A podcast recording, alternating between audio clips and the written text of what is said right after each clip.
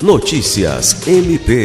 O Ministério Público do Estado do Acre, por meio da Promotoria de Justiça do Bujari, obteve a condenação do vereador Adaildo dos Santos Oliveira, mantida por mais duas instâncias do Poder Judiciário pelo crime de peculato.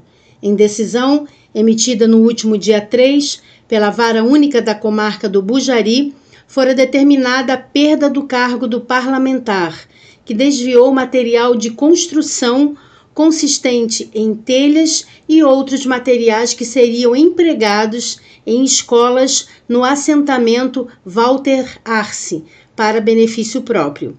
A decisão foi mantida pelo Tribunal de Justiça do Acre e pelo Superior Tribunal de Justiça.